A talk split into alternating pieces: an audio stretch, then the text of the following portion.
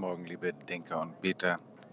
Das ist der Bedenkzettel vom 22. August 2021 noch einmal aus dem Zug. Warum ich bleibe. Im Frühjahr dieses Jahres haben 30 Prozent der katholischen und evangelischen Christen über einen Kirchenaustritt nachgedacht. Wollt auch ihr weggehen? fragt Jesus die Zwölf, nachdem viele der Jünger beschließen, nicht mehr mit ihm zu gehen.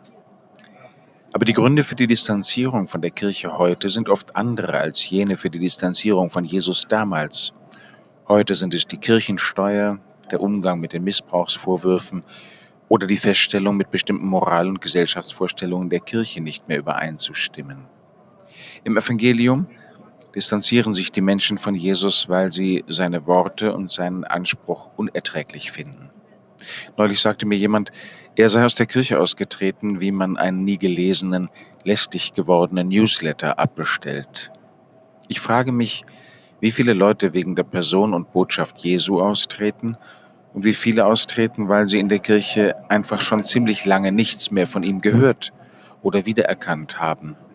Und mich interessiert, warum Menschen in der Kirche bleiben. Warum bleibe ich? Nicht, weil ich glaube, dass die Kirche mich nötig hätte, nach dem Motto, damit wenigstens noch ein paar Leute da sind, die was ändern können.